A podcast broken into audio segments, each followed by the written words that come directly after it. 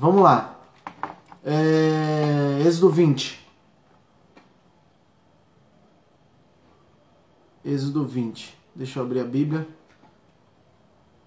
E Deus falou todas essas palavras. Eu sou o Senhor, o teu Deus, que te tirou do Egito, da terra da escravidão. Versículo 3: Não terás outros deuses além de mim. Não farás para ti nenhum ídolo, nenhuma imagem de qualquer coisa no céu, na terra ou nas águas debaixo da terra. Não te prostrarás diante deles, nem lhes prestará culto, porque eu, o Senhor, o tirei, o Deus, o teu Deus, sou Deus zeloso, que castiga os filhos pelos pecados dos seus pais até a terceira e quarta geração, daqueles que me desprezam, mas trato com bondade até mil gerações aos que me amam e obedecem aos meus mandamentos. Não tomarás em vão o nome do Senhor, o teu Deus, pois o Senhor não deixará impune quem tomar o seu nome em vão. Lembra-te do dia do sábado para santificá-lo. Trabalhará seis dias e neles fará todos os seus trabalhos. Mas o sétimo dia é o sábado dedicado ao Senhor, o teu Deus. Nesse dia não farás trabalho algum, nem tu, nem teus filhos ou filhas, nem teus servos e servas, nem teus animais, nem os estrangeiros que moram na sua cidade. Pois em seis dias o Senhor fez os céus e a terra, o mar e tudo que neles existe. Mas no sétimo dia descansou. Portanto, o Senhor abençoou o sétimo dia. Versículo 12: Honra teu pai e tua mãe, a fim de que tenha vida longa na terra, que o Senhor, o teu Deus, te dá. Não matarás. Versículo 14: Não adulterarás. Versículo 15: Não furtarás. Não darás falso testemunho. 17: Não cobiçarás a casa do próximo não cobiçarás a mulher do teu próximo, nem os seus servos e servas, nem o boi, nem o jumento, nem coisa alguma que lhe pertença. Amém. Amém e amém. Amém e amém.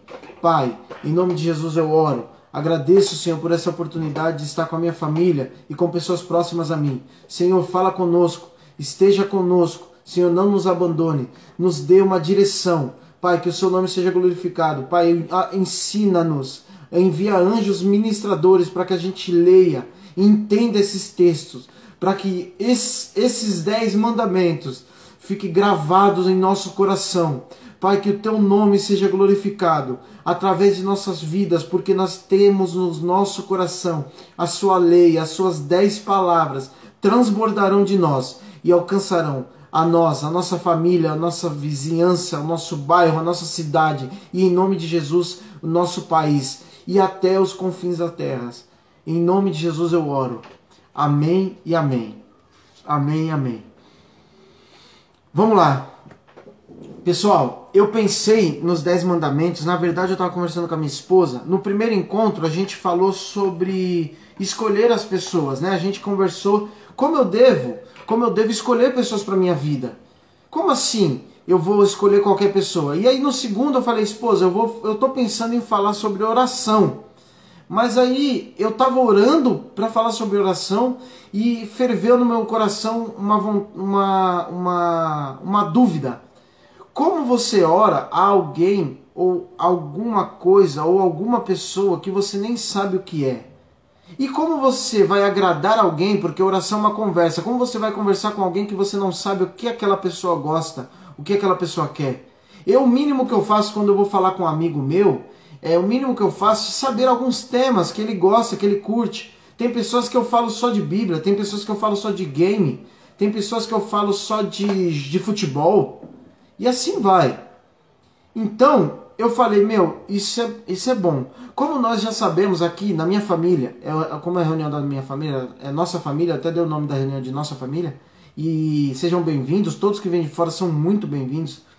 É, eu, a minha família conhece já Deus, sabe algumas coisas de Deus. A gente faz alguns cultos, algumas palavras, então a gente conhece a Deus. Mas a gente não sabe às vezes o que Deus, o que agrada a Deus. E Deus deixou bem claro, até eu coloquei o tema dessa mensagem. O tema dessa mensagem é o que agrada a Deus. Como agradar a Deus, na verdade. O tema é esse como agradar a Deus. E aí eu vou passar, eu vou tentar ser mais específico possível, explicar de mais de, de uma maneira mais linda possível, mas se não, se não, se não conseguir explicar, se não for boa, se não ah, é, fluir nosso entendimento, o Espírito Santo já consegue trabalhar com o que a gente já leu, de Êxodo 20, do 1 até o 17. O Espírito Santo já consegue transformar a nossa vida através disso. Mas eu vou, pela misericórdia de Deus, tentar explicar e aprofundar um pouquinho mais o nosso entendimento sobre esses, sobre esses mandamentos. Amém? Vamos lá. É, é como eu disse, a gente só consegue amar a, a alguém se a gente conhece. A gente só consegue ter assunto, orar, conversar com alguém que a gente conhece. E aí, como eu posso agradar a Deus? E Deus deixou bem claro: os dez mandamentos é como agradar a Deus. Mas aí eu vou especificar. Os dez mandamentos aparecem duas vezes. Aparecem em Êxodo 20 e Deuteronômio 5. Deuteronômio é a repetição da lei. Moisés escreveu o Pentateuco. E dentro do Pentateuco tem os dez mandamentos. A história é a seguinte: o contexto, o, tem três contextos: contexto histórico, contexto bíblico e um contexto de um contrato. O primeiro contexto é que Moisés está no Monte Sinai e ele recebe as tábuas. A primeira vez, os dez mandamentos é a primeira vez que Deus está falando com o seu povo. Sempre Deus falou com uma pessoa só. Ele falou só com Abraão, só com Noé, só com Adão, só com Eva. E agora ele chama o povo, ele fala: santifica, pede para o povo santificar, que eu vou falar com o povo. Tanto que tem um, um aluno meu, eu trabalho no colégio judaico, um aluno meu explicou uma vez assim para mim. Eu não, não, não acredito que seja verídico, mas ele contou para mim que ele aprendeu na tradição que cada vez que Deus falava com o povo, o povo morria. Por isso que o povo fica com medo, porque ele morria e ressuscitava, morria e ressuscitava. Eu não creio dessa forma, eu acredito que o povo ficou realmente com medo, mas não que chegou a morrer e ressuscitar. Mas é um, é um ensino judaico, então ah, provavelmente algum, alguma verdade a gente consegue tirar daí. Mas vamos lá, primeira vez que Deus fala com o povo. E o seguinte, é, nós temos a música do Tales que fala que a nossa vida vai ser escrita pelos deuses de Deus. Mas a lei de Deus, as dez palavras, elas foram escritas na, na pedra pelo dedo de Deus. Eu já ouvi pregações falando que a pedra é para resistência, para durar para sempre e tal. Eu até entendo, mas depois de cinco minutos que Moisés desce, ele quebra a pedra. Se fosse para durar para sempre, talvez não teria quebrado, mas tudo bem. O contexto é a primeira vez que Deus fala com seu povo, contexto histórico.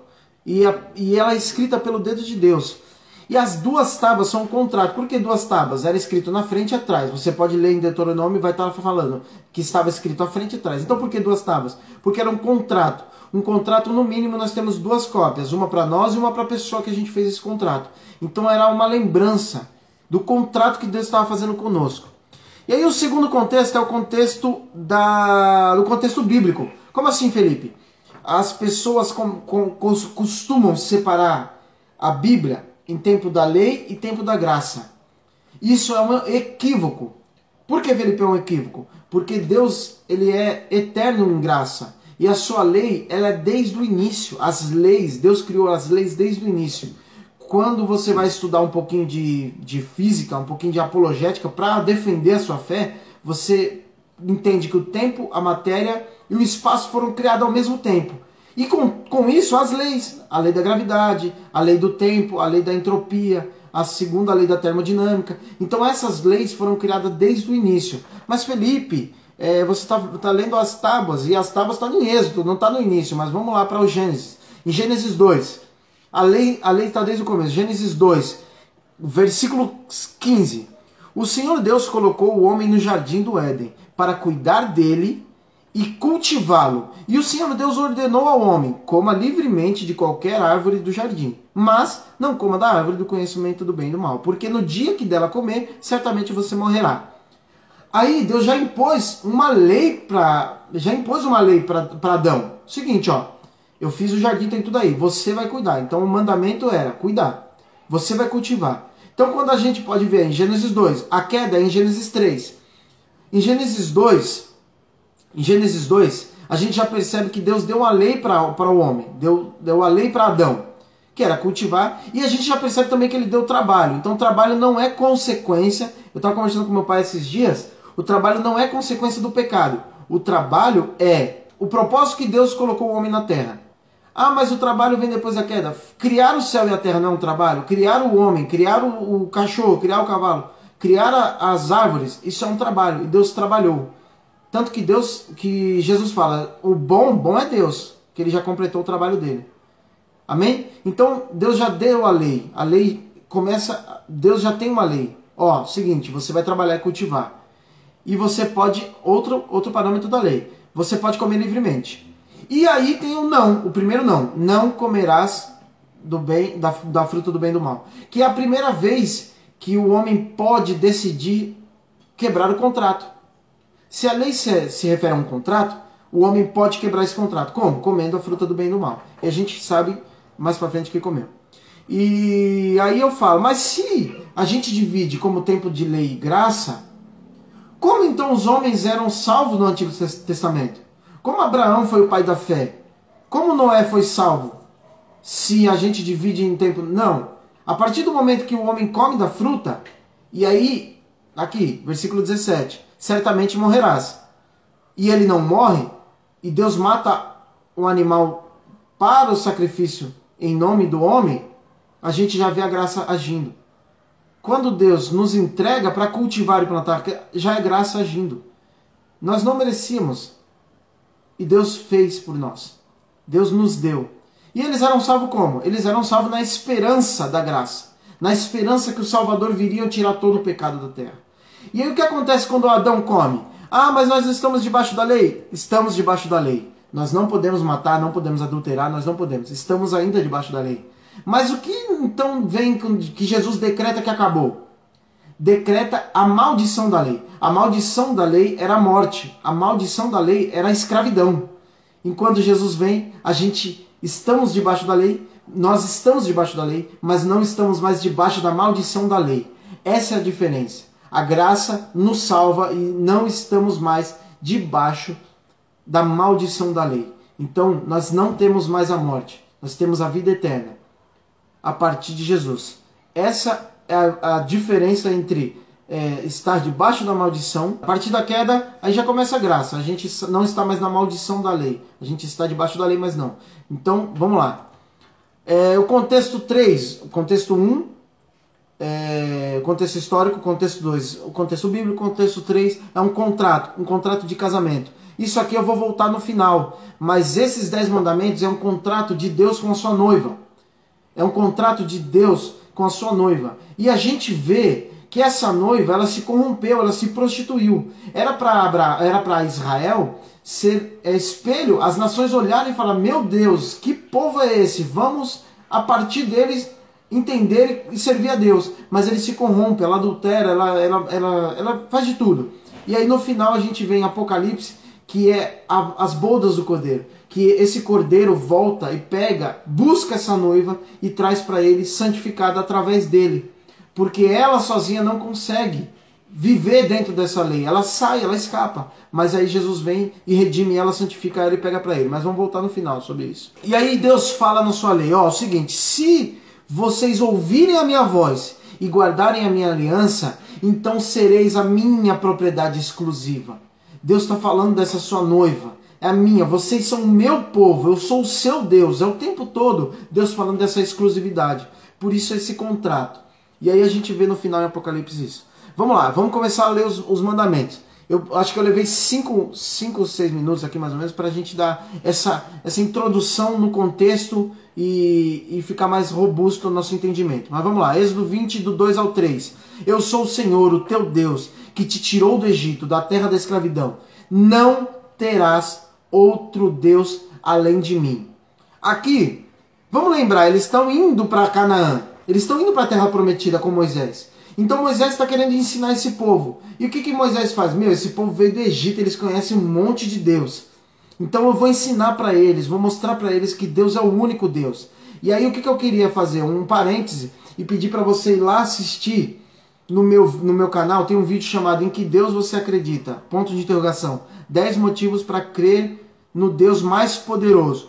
Porque naquela época existia esse conflito. E lá, olha lá, você vai ver que Deus confronta todos os deuses da época. O Deus da fertilidade, o Deus da, da provisão, o Deus faraó, todos os deuses Deus confronta. Aí, hoje nós não temos mais esse Deus. Ah, é, é eu não, nós não adoramos mais. Alguns lugares sim, mas nós não adoramos mais bezerro, não adoramos mais rã, não adoramos mais. Não, nós não adoramos mas nós temos outros deuses. E aqui eu vou tentar entrar nesses deuses aqui para a gente abrir os nossos olhos. Às vezes, os nossos deuses que estão competindo com Deus, que ele está falando, não terás outros deuses além de mim. E ele está competindo. É, é, nós temos os deuses do trabalho, a nossa carreira. Tem gente que não. que, é, que se for pedido para ele, ó, o seguinte, separa cinco minutos para Deus, mas ele tiver um compromisso no trabalho, ele não vai separar cinco minutos para Deus. Ah, o seu horário de almoço, por exemplo, eu tenho um horário de almoço. Tá maluco eu vou orar no meu horário de almoço? Eu preciso descansar. Aí eu coloquei outro Deus aqui, por exemplo, as nossas aspirações, os nossos sonhos. Ah, eu tenho um sonho de ter isso, uma empresa e não sei o quê. E isso é o meu Deus. Eu não consigo ter foco em outra coisa. Às vezes a gente vê a pessoa e ela só fala de uma coisa, ela só tem um assunto. E o assunto sempre é esse futuro, esse, essa ambição, essa aspiração que tomou o lugar de Deus. É um outro Deus. Se colocar para competir os sonhos dela e as aspirações com Deus, Deus sai perdendo toda vez. O amor próprio, eu sempre estou certo. A primeira coisa que Deus faz é o seguinte: ó, você precisa me obedecer. E o nosso amor próprio, o nosso ego, a gente é um Deus, a gente não consegue. Às vezes a gente está certo, ah, mas eu vou abrir mão, eu estou certo. Você tem tanto amor próprio, tanto ego, que você não consegue estar errado nenhuma vez. Deus não consegue tomar o lugar no seu trono, no trono do seu coração. O trono do seu coração é você. Às vezes é família. Às vezes a família tomou o lugar de Deus. Eu acredito que o culto, a minha vida é um culto. Então em casa eu estou com Deus, com a minha família eu estou com Deus. Eu estou cultuando a Deus. Mas se pedir para a pessoa, isso eu tenho falhado muito, mas se falar para a pessoa, vamos para a igreja, não, eu tenho que ficar com a minha família, eu tenho que cuidar do meu filho, eu tenho que cuidar da minha esposa. E Deus não pode competir com a família, porque a família está mais importante, a família está em primeiro lugar. E o que eu digo é: será que não é primeiro lugar os seus filhos do que a Deus? Deus está falando, eu não estou falando, ah, mas eu não faço eu não faço adoração aos meus filhos. Não, mas se colocar para competir Deus e seus filhos, você prefere seus filhos, prefere seu marido. Se colocar para competir, você prefere sua avó, seu tio e assim vai. Amigos também. A gente, ah, mas eu não vou falar de Deus porque senão vai ofender esse meu amigo. Poxa, não é não é desrespeitá-lo, mas às vezes você não fala nem que é de igreja, não fala nem que é porque para ah, porque meus amigos estão todos vão ficar todos tristes se eu expor isso. A moda, exemplo, o politicamente correto. Eu não posso falar que é, homossexualidade é pecado porque as pessoas vão ficar ofendidas. Teve uma, uma notícia que o Papa. Meu, isso é bíblico. O Papa, se ele representa uma, uma instituição cristã, ele tem que falar, isso é óbvio. Homossexualidade é pecado. Mas vira uma polêmica. Porque a moda, às vezes você vai falar, puxa, eu não posso falar, não julgueis, não julgueis. Porque a moda é seu Deus. Você tem medo de, de, de se con ir contra a moda. Ah, o que, estão falando? O que, estão vestindo? Ah, estão vestindo coisa.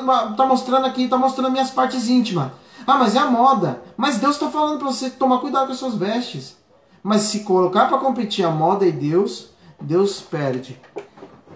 Amém? Então a gente tem que sondar o nosso coração para saber, porque Deus, ele é Deus, ele quer ser Deus exclusivo. Ele é o maior Deus. Ele é o Deus criador dos céus e da terra. Ele é o seu criador. E aí nós vamos para o segundo mandamento, em Êxodo 20, do 4 ao 6. Não farás para ti nenhum ídolo, nenhuma imagem de qualquer coisa do, no céu, na terra ou em qualquer debaixo da água, nem te prostará diante dele, nem lhe prestará culto, pois eu sou, ai, pois o Senhor, o seu Deus, sou Deus zeloso. É um Deus, aqui a palavra seria um Deus ciumento, é como se ele tivesse assim, meu, eu quero exclusividade sua comigo. Que castigo? Ó, oh, aí ele vem com a sentença, né? Que castigo pela, pelos pecados os pais até a terceira geração. Aqui ele está falando sobre essa idolatria, sobre você, por exemplo, ver Moisés. Eu estou vendo Moisés. Cara, eu passei pelo mar vermelho. Eu vi o milagre. E aí eu estou vendo a fumaça no monte, estou vendo que Moisés subiu. Mas mesmo assim eu faço um bezerro de ouro. Eu peço para Arão fazer um bezerro de ouro. Cara, eu tô vendo que Deus é Deus, eu tô vendo as manifestações, não é dúvida, é porque o meu coração é corrompido.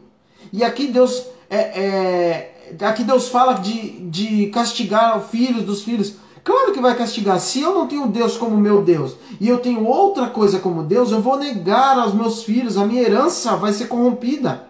A maldição levará um para o outro, porque não tem como tirar coisa boa de coisa ruim, de, de coisa ruim. Se eu tenho ídolos, aí aqui a gente vai atacar, ah, é porque a, igreja católica, ah, é porque os santinhos. Cara, onde está o seu coração? Às vezes, se eu não for chamado para pregar, por exemplo, se o meu pastor falou hoje não é você, onde está o meu coração? Será que não é o meu ídolo? Aí aqui ele fala, olha, presta atenção que discrepância. Eu castigo os filhos até a quarta geração, mas trato com bondade até mil gerações. Não tem comparação, quatro para mil. Os que me amam e me obedecem, não é só amar. Ai, meu coração é de Deus, eu amo Ele. Não é só amar. Obedecem aos meus mandamentos. O coração do homem é uma fábrica de ídolos. No fundo, no fundo, para que, que serve o ídolo? O ídolo é para o meu deleite, é para eu manipulá-lo. Exemplo, eu tenho o Deus da fertilidade. Eu sei, vamos imaginar que, essa, que essa, essa, esse frasco de, de, de, de álcool em gel. Eu sei que ele me dá proteção contra as doenças.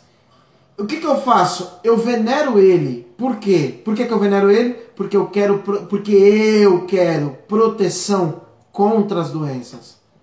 Não é porque eu acho que ele é Deus poderoso, é porque eu, no meu, no meu ventre, na, no meu coração, por que, que eu oro para santo tal, santo do casamento, exemplo? Porque eu quero um casamento, aí eu manipulo essa divindade, entre aspas, para que o meu desejo seja, seja feito. Aí a gente vai para o jardim do Éden. A, serpente não seduziu a Eva, falando: Você me adore. Não. Você coma e você será como Deus. A nossa idolatria é o nosso coração. Eu, por que, que eu venero aquele Deus? Porque aquele Deus, eu consigo manipulá-lo, ele, ele é palpável, eu posso mexer com ele. Então eu venero ele porque eu quero que ele produz.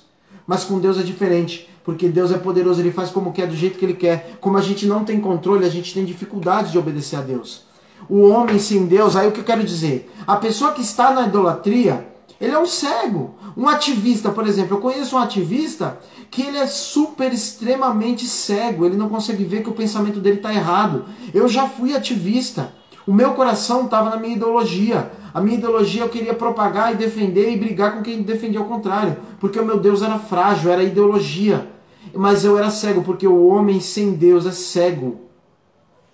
A idolatria é transformar uma verdade, o que? Existe um divino, mas eu transformo ela em mentira. O divino fone. Para quê? Para que eu ouça melhor. Eu o venero para que eu ouça melhor. Eu transformo a verdade em mentira. Na cabeça do idólatra, ele está adorando o Deus certo. Presta atenção, o cara nunca vai imaginar que ele está fazendo errado. Exemplo, vamos, nós vamos ver eles dão adoração, eles são. O culto de um, de um idólatra é centrado no ego. Eu vou para a igreja hoje porque hoje Deus tem a bênção para me entregar. Eu estou indo para o culto porque é a décima semana de dez orações para dez meses de bênção. Aí termina o culto. Você gostou do culto? Ah, eu gostei do louvor. Mas o culto não é para você, porque o nosso culto idólatra é voltado e centrado no homem. Mas Felipe, eu estou vendo as coisas acontecerem. Vamos para os profetas de Baal. Parece que é verdadeiro. Meu, 400 caras, você acha que eles foram lá achando que era mentira? Vamos enfrentar Elias achando que era mentira? Não, era espetacular. Imagina, os caras faziam, aconteciam. Imagina os caras, 400 caras se chicoteando. Vai descer fogo. Nossos deuses vão mandar fogo. Nossos deuses é verdadeiro. E outra, você acha que esses caras que estavam em frente a Elias eles achavam que o Deus deles era mentiroso? Não, eles eram sinceros. Ai, Deus sabe a sinceridade do meu coração. Que eu só tô vindo para essa igreja porque eu quero beijar aquele menino. Deus sabe, esse é o pior, Deus sabe da sinceridade do seu coração. Os profetas de Baal eles eram sinceros, mas eles estavam enganados, porque o homem, quando está na idolatria, ele é cego. Aí, o que acontece? A gente vê que o culto deles era verdadeiro, eles tinham coração. Era verdade que eles, que eles estavam fazendo, mas não era Deus verdadeiro. Era espetacular, porque a gente via que todo mundo ficou com medo, todo mundo tem medo desses profetas. E era sincero, os caras não estavam mentindo, eles estavam acreditando mesmo naquilo que eles faziam.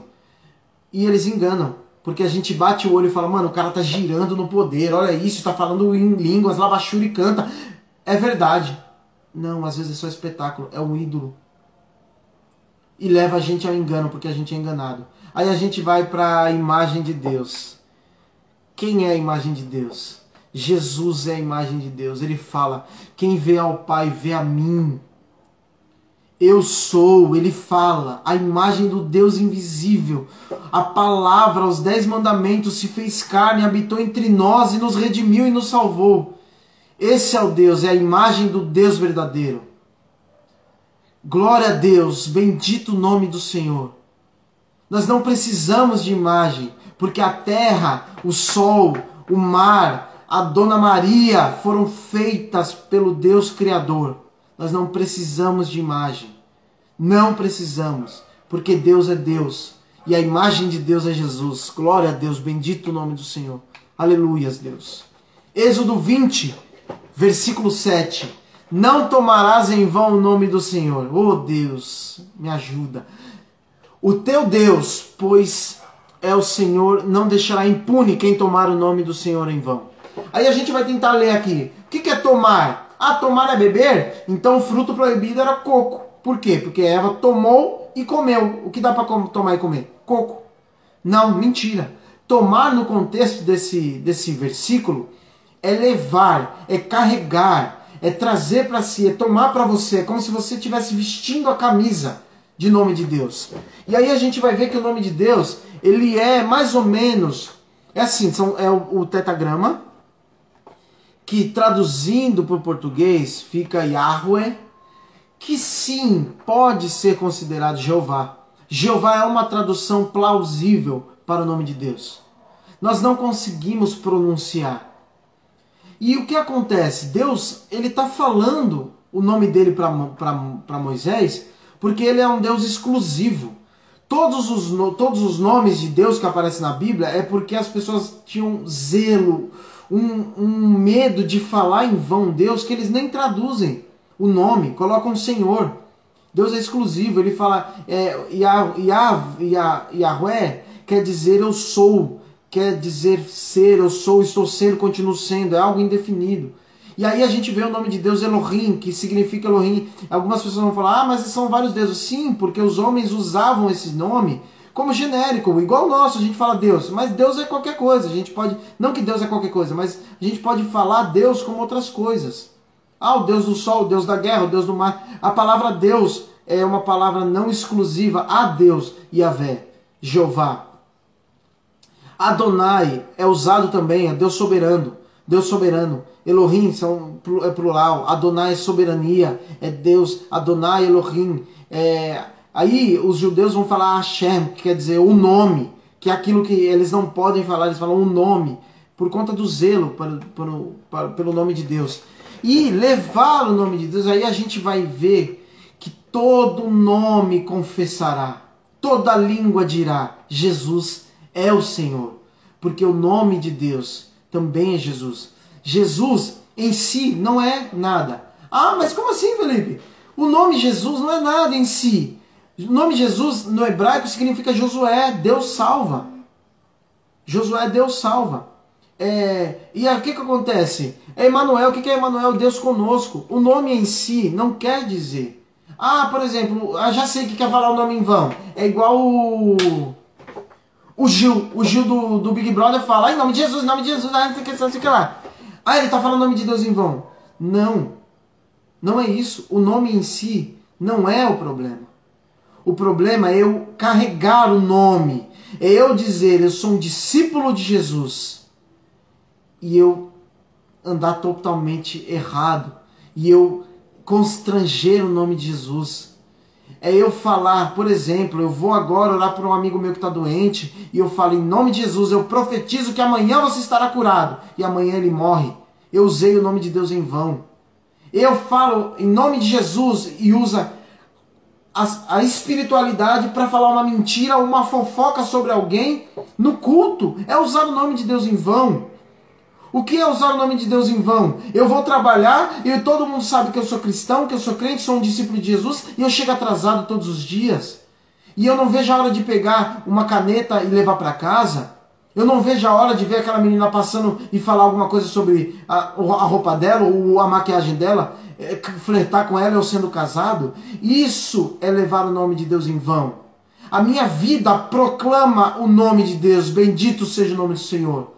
A, a, forma que eu trato a minha mãe, a minha esposa, a minha, minha filha, o meu filho, o meu, meu neto, a minha avó, tem que levar o nome de Deus. Glória a Deus, aleluia. Bendito seja o nome do Senhor.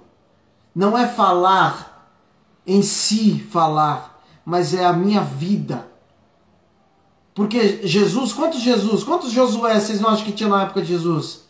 Provavelmente em duas, três famílias devia ter Jesus. Mas o nome que está acima de todo nome foi entregue ao Salvador que é Deus.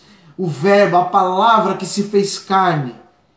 Bendito seja o nome do Senhor. É levar, eu falar, eu sou de Jesus e viver uma desgraça de vida. Falar mal, reclamar do meu patrão. Misericórdia, Senhor. Isso é levar o nome de Deus em vão. Amém? Glória a Deus. Êxodo 20, versículo 8 até o 11. Lembra-te do dia de sábado para santificá-lo. Eu vou correr aqui que está dando horário já. Para santificá-lo. Trabalhará seis dias e neles fará todos os teus trabalhos, mas no sétimo dia, o sábado dedicado ao Senhor, o teu Deus, nesse dia não fará trabalho algum, nem tu, nem teus filhos, nem teus filhas, nem teus servos, nem teus, nem teus animais, nem os estrangeiros, pois eu, em seis dias o Senhor fez os céus e a terra, o mar e tudo, perdão, e tudo que neles há. Mas no sétimo dia descansou, portanto o Senhor abençoou e santificou o sétimo dia. O sétimo dia é o Shabat, devia ser segunda, terça, quarta, quinta-feira, sexta-feira, sétima-feira, última-feira, devia ser. Mas não, Shabat e domingo são nomes diferentes porque foram atribuídos culturalmente ao descanso, ao sábado e ao domingo, que é dia de Deus, alguma coisa assim, a tradução. Deus descansou, ele pede para que a gente descanse. Shabat é literalmente descanso. Deus não precisa descansar, mas ele fala para nós: Ó, eu descansei. Então descansa. Aí eu vou te falar, mas tem que ser no sábado, filho, porque Deus falou que era sábado. Se eu for para um país onde o dia de descanso nacional é terça-feira, eu vou fazer desse dia o meu dia do Senhor. O dia do Senhor é separar o dia. O padrão de Deus é trabalha seis e descansa um. Guardar aqui não é colocar no bolso. Guardar não é pôr dentro de uma caixinha. Guardar é separar, santificar, é lembrar que Deus nos fez e que nós éramos escravos do pecado, mas Ele nos libertou e nós temos o descanso. Nós não precisamos viver como escravo. Aí vem Jesus e transforma. Não, não existe mais sábado, eu sou o Senhor do sábado, o sábado é feito pelo homem, não o homem pelo sábado e tal. Aí o que, que a gente faz? A gente não descansa mais. A gente não separa mais um dia para Deus a gente não separa mais tempo para aqueles que nos salvou e nos redimiu. A gente não separa mais para aquele que é exclusivo. Não separamos. Cristo é o nosso Shabat. Nós temos que descansar em Deus, em Jesus. A partir de Jesus nós temos descanso. Então separa um dia para Ele. Hoje, por exemplo, eu estou tentando, a partir de hoje, a partir do dia que eu comecei essas reuniões, a separar o sábado para Deus. Eu tento me ficar em paz, eu tento meditar na palavra, eu, penso, eu tento estar em oração constante nesse dia, para que Deus seja glorificado, para que eu lembre que Deus é Deus na minha vida. Aí a gente vai passar dos quatro, porque a primeira folha da pedra eram os quatro mandamentos, os primeiros quatro, que tem a ver com a nossa relação com Deus a nossa relação com Deus. E aí Jesus resume a lei toda em dois: amar Deus com toda a sua mente, com todo o seu coração, que é tudo isso que a gente conversou. Não levar o nome de Deus em vão, não terá outros deuses, não fará imagem de escultura. Aí ele passa para o próximo. O segundo, que é tão importante quanto amar o próximo como a ti mesmo. E aí a gente vai para Êxodo 20, versículo 12. E aí eu vou tentar acelerar um pouquinho, porque a gente já está no horário quase de uma hora da nossa reunião. Vamos lá. Êxodo 20, 12. Honra teu pai e tua mãe, a fim de que tenha vida prolongadas na terra que o Senhor, o seu Deus, te dá. O mandamento, ele é para que a gente honre Deus, honre pai e a mãe. Meu, que vergonha falar isso. Hoje em dia, a nossa geração é uma geração horrível. Não respeita nenhuma autoridade. Não respeita pai, não respeita mãe, não respeita professores, não respeita diretores, não respeita policiais, não respeita é, governadores, não respeita prefeito, não respeita ninguém. Nós não respeitamos ninguém. Nós não honramos ninguém. O marido não está honrando e respeitando sua esposa. É os meus direitos, é os meus direitos, é os meus direitos. E a esposa não está honrando o meu marido. É reflexo de não honrar as autoridades. Meu pastor, ele toma uma decisão que eu não quero, eu não honro mais ele, porque o meu ego é, tão, é maior do que os mandamentos de Deus para honrar pai e mãe, mas entra na autoridade. Aí eu conheço alguém que com 30 anos faz uma, uma tatuagem e ele fala: Ah, mas tem 30 anos, tá louco? Eu paguei pela minha tatuagem, eu paguei. Mas você não é casado, você não é autoridade. A autoridade sobre você são seus pais. Honra seus pais. Respeita a opinião deles. Poxa vida. Ah, mas o meu marido não tô nem aí porque ele fala. Marido é sua autoridade, entre aspas. Honra o teu marido, honra a tua esposa, o filho honra o pai. Mãe, o que você quer hoje que eu faça? Está cansada do trabalho? Pai, você está cansado do trabalho? Hoje eu posso servir o Senhor te trazer um, um jantar? Honra não é humilhação, é serviço. Honrar tem a ver com serviço. E esse mandamento é muito profundo porque ele pega as autoridades também. Como assim, Felipe? O mandamento pega autoridade? Se o seu filho não te honra, quem criou o seu filho para não te honrar? Se seu filho não te respeita, não respeita a sua esposa, quem que criou ele para não ensinar? Para não honrar? Se ele não respeita a autoridade, se ele não te respeita, quem que criou essa criança? Então nós devemos honrar, porque nós tememos a Deus e nós devemos ser autoridade e servir e honrar também, para que a gente seja honrado. Amém? Amo o próximo como a ti mesmo. Honre como você gostaria de ser honrado. Glória a Deus, aleluia. Bendito seja o nome do Senhor. Êxodo 20, número 13, versículo 13. Não matarás. Não matarás é simples. Deus é o autor da vida. Ninguém deve tirar a vida. Aqui nesse contexto não é matar de matar, é, do, do, que a gente entende, mas é assassinar, é planejar, com o intuito de ganhar algo, sobressair por vingança ou por a justiça própria com suas mãos. Matar alguém é isso. Eu vou dar um exemplo na lei, na lei de, de Moisés. Se eu matar alguém em legítima defesa, eu não sou culpado. Mas se a pessoa está roubando meu celular e ela está indo embora com meu celular e eu dou um tiro nela, eu estou assassinando. Porque eu a vida dele vale mais do que um celular. O homem é feito à imagem e semelhança de Deus, então a vida é mais importante do que qualquer coisa. E Deus é o autor da vida, ninguém deve tirar. Quando eu falo, ah, o aborto é normal, aborto é assassinato, Deus fez a vida, ninguém tem o poder de tirar. Mas a pessoa já está respirando por aparelhos, o cérebro dela está morto. Deus é o autor da vida, ele que deve tirar. Glória a Deus. Não matarás como eu amo a Deus, se eu amo a Deus, eu sei que o próximo é imagem e semelhança de Deus, então eu não mato. Vamos correr. 20, 14. Não adulterarás. Deus criou o homem para, para o casamento. Não é bom que ele esteja só. O homem e mulher é o casamento. E vão ser uma só carne. Homem e mulher é casamento. Fora disso é adultério. Fora disso é pecado está contra os dez mandamentos. Homem e mulher é casamento. Homem e mulher é casamento.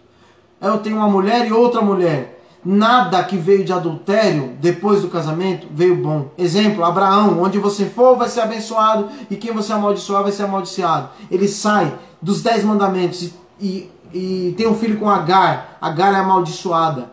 Ele larga sua esposa, entre aspas, e se deita com outra mulher. A Bíblia fala que quando eu me deito com uma prostituta, eu me torno uma só carne com essa prostituta. Aí eu volto pro ídolo, pro seu ídolo. O seu ídolo às vezes é seu pênis. Porque você não pode ver uma mulher fora do seu casamento que você quer. Não adulterarás. Você foi feito para ser exclusivo a Deus exclusivo à sua esposa. Bendito seja o nome do Senhor. Sonda nosso coração. Vê, Senhor, onde tem adultério e limpa. Em nome de Jesus. Não furtarás. 20, Êxodo 20, 16. Confiança na provisão de Deus. Nós temos o direito de ter as coisas. Deus criou tudo. Nós temos o direito. Nós temos por herança as coisas. Então, quando eu, eu tomo de alguém, significa que eu não confio que isso vai chegar à minha provisão. Quando eu roubo, tomo alimento, quando eu, eu furto, eu não confio que Deus vai me prover. E nós temos que saber que Cristo é a nossa herança. Cristo é a nossa herança. Então nós temos que confiar em Deus. Quando eu roubo, eu, eu furtei, eu tomei de alguém, eu não estou confiando que eu terei isso. Se minha esposa sai daqui de casa e começa a pegar de fora, ela está dizendo: em casa eu não tenho.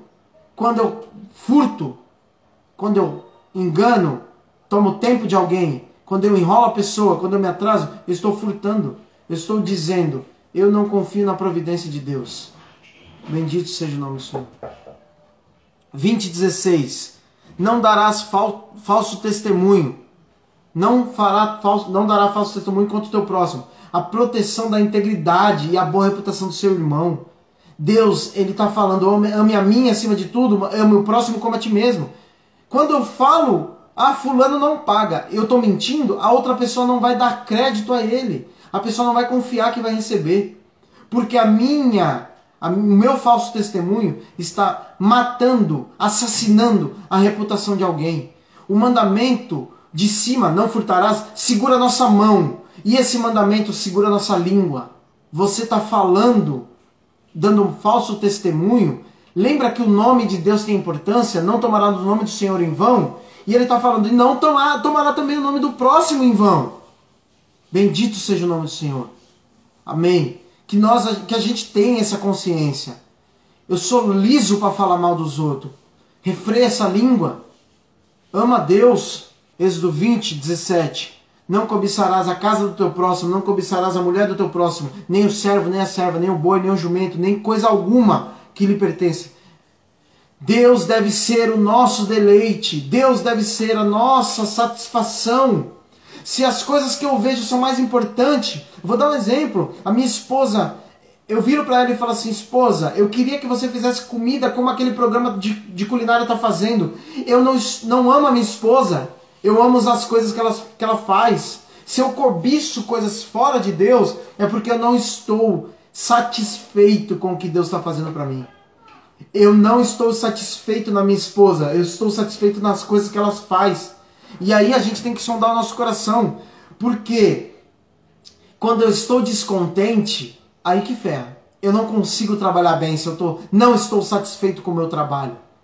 Se eu não estou satisfeito com a minha vida, eu vou cobiçar a vida do próximo. Se eu não estou satisfeito com a minha casa, eu vou cobiçar a casa do próximo. Tem a ver, isso tem a ver com o meu, a minha satisfação. Amém? A gente passou por todos e aí eu vou voltar para o casamento.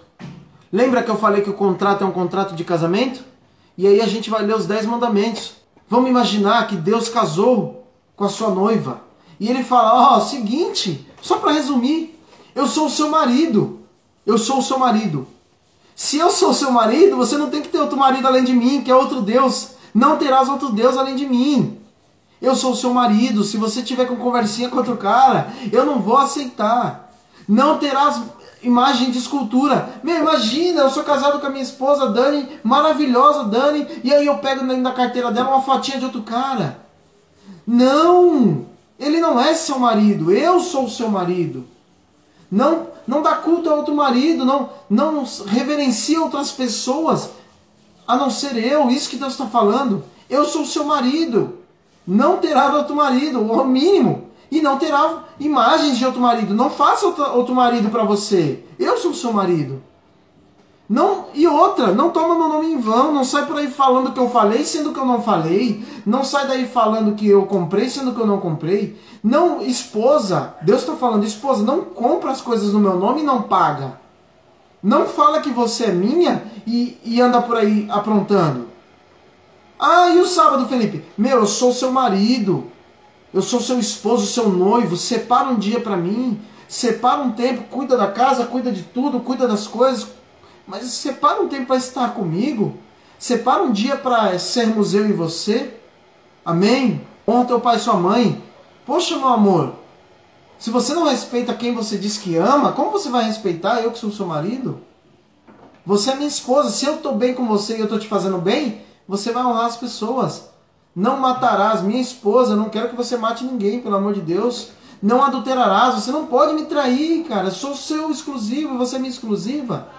Você assinou um contrato comigo? Não furtarás. Quando você está roubando, você está falando que eu não te dou alimento em casa, eu não te dou as coisas em casa, minha esposa. É o que Deus está falando. Não dá falso testemunho. Por que você está mentindo das pessoas, meu amor? É um Deus, não cobiça. Se você cobiça, quer dizer que você não está satisfeita comigo. E assim vai. Esses são os dez mandamentos. Aí a gente vai ter o paralelo do casamento. Ah, mas Felipe, você falou que nós não estamos mais debaixo da lei. Não, nós somos salvos pela graça. O sacrifício de Jesus nos salvou. Cristo é a nossa herança. Cristo é o nosso sábado. Cristo é o nosso alimento, Cristo é a nossa esperança, Cristo é o nosso sustento. E quando eu entendo que eu sou salvo sem ter feito nada, pela graça, pela morte do Cordeiro na cruz, eu respondo como? Como? Aí nós vamos para o tema da nossa, da nossa reunião. Como agradar a Deus? Obedecendo os dez mandamentos. Deus, você me salvou. Eu entendo que eu sou uma desgrama, eu era pecador, eu mentia para as pessoas, eu enganava, mas eu entendi que o Senhor me salvou e me deu a vida eterna. Como eu faço para te agradar, meu Deus, que é todo poderoso e me salvou? Aí ele fala: Não terá outro Deus, não fará imagens, respeita o sábado, guarda o seu coração, não mata, não rouba, não adultera, não cobiça, e assim vai. Que a gente esteja satisfeito em Jesus que o Senhor seja a nossa segurança. Amém? Em nome de Jesus. Que Deus seja a nossa fortaleza. Que Deus esteja conosco. Que nós estejamos seguindo os dez mandamentos. Porque agora a gente sabe para que servem os dez mandamentos. Amém? Que seja um parâmetro para nós. Os dez mandamentos. Nós estamos salvos pela graça em Jesus. Mas nós precisamos levar o nome de Deus de uma maneira espetacular. Como? Respeitando os dez mandamentos. Não porque eu vou ser salvo pelos dez mandamentos. Não, porque eu amo a Deus, Ele me salvou. E a minha resposta é não matar, não roubar, não adulterar e por aí vai. Que Deus tenha colocado no nosso coração um temor e quão belo é os dez mandamentos. Passei muito da reunião, mas que os dez mandamentos fiquem enraigados no nosso coração. Fique pulsando que a gente entenda. Eu não sou obrigado, eu não sou salvo por cumprir os dez mandamentos, mas em amor a Deus eu falo amém. Eu vou respeitar porque é o que agrada a Deus. Amém? Que Deus nos abençoe. Muito obrigado pelo tempo de vocês. Muito obrigado quem está aqui na reunião no Zoom, quem está no Instagram. Muito obrigado. Que Deus tenha falado conosco que o Espírito de Deus tenha nos ensinado e mostrado cada ponto, aonde eu estou trocando, aonde é o ídolo, onde é o Deus, onde eu estou levando o nome do Senhor em vão. Amém? Que Deus seja santificado através dos dez mandamentos se cumprindo em nossas vidas, porque nós levamos a salvação através do nosso modo de viver. Muito obrigado a vocês. Agora nós vamos orar e eu quero encerrar a reunião. Amém? Pai, em nome de Jesus, muito obrigado por esse momento. Muito obrigado pelas pessoas que assistiram. Muito obrigado pelas pessoas que ouviram. Pai, que se um coração, incluindo o meu, saia daqui transformado por esses dez mandamentos, que a gente saiba como agradar a Ti, já valeu a pena. Pai, nos dá força para não roubar, não furtar, não assassinar, não cobiçar. Nos dá força para separar um dia para Ti. Nos dá força para descansar no sacrifício de Cristo. Nos dá força, Senhor, para conseguir andar na lei. Não porque isso nos salva, mas porque nós já fomos salvos e que nós possamos dar uma resposta agradável a Ti e que a partir de Ti o outro seja amado como eu me amo.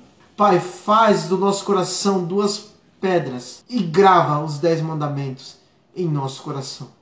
Obrigado por Sua graça e por Sua misericórdia. Obrigado por esse momento. Obrigado por estarmos juntos. Eu, minha família e alguns amigos. Muito obrigado, Senhor. Em nome de Jesus eu oro agradecendo. Amém. Glória a Deus. Aleluia.